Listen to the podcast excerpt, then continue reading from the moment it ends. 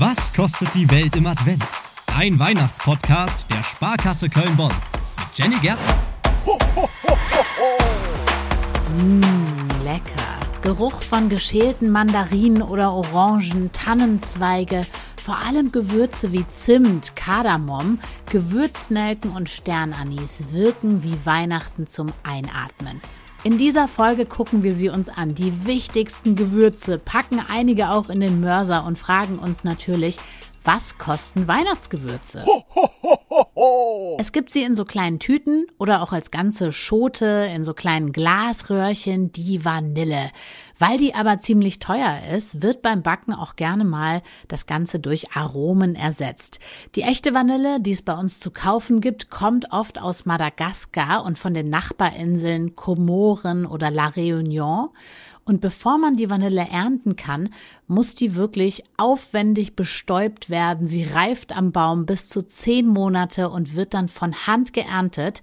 Dann kommt das Ganze in heißes Wasser. Es wird mit heißem Wasser übergossen, dann getrocknet. Ihr merkt, es ist super, super aufwendig. Und das ist auch der Grund dafür, warum die Vanille sehr teuer ist. Plus in den letzten Jahren hatten wir immer wieder Missernten und das treibt den Preis natürlich auch nach oben. In diesem Jahr kostete ein Kilogramm Madagaskar Vanille circa 720 Euro. Eine Schote bei uns im Supermarkt so um die drei Euro.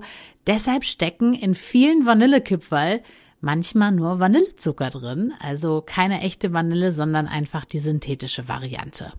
Auch typisch Weihnachten, auch aufwendig zu ernten und daher nicht so günstig. Kardamom wird als Königin der Gewürze bezeichnet, zählt zu den Ingwergewächsen und sieht so ein bisschen aus von der Form wie eine Miniaturvariante von einer Erbsenschote. Und das ganze Aroma steckt ganz tief drin in diesen kleinen Samen mitten in den Kapseln. Die haben einen sehr hohen Anteil an ätherischen Ölen und besonders ist an diesem Gewürz, man kann damit herzhafte Gerichte verfeinern, wie zum Beispiel Beispiel indisches Curry oder sowas oder auch süße Sachen wie an Weihnachten.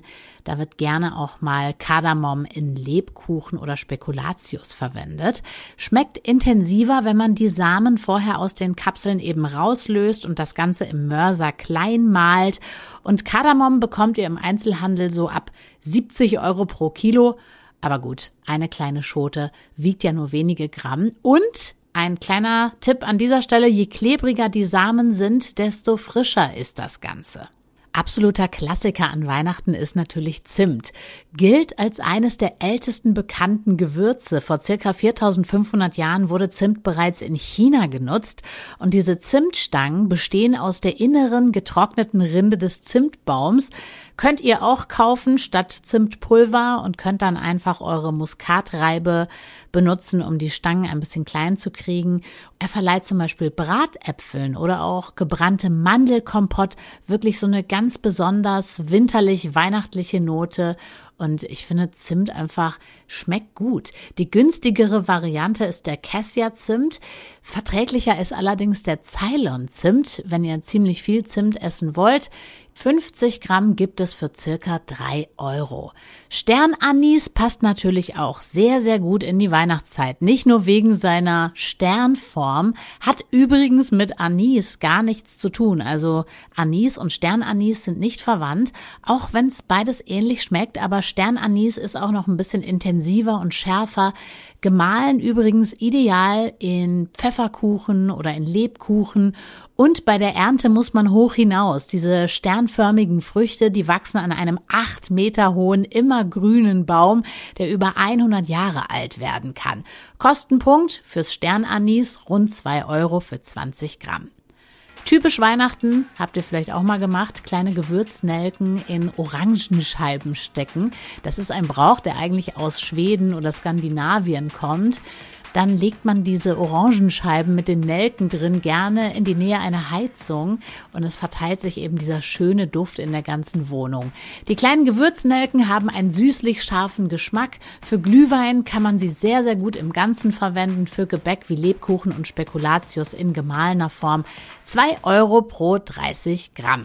So viel also zu unserem kleinen Überblick über die wichtigsten Weihnachtsgewürze und was sie so kosten.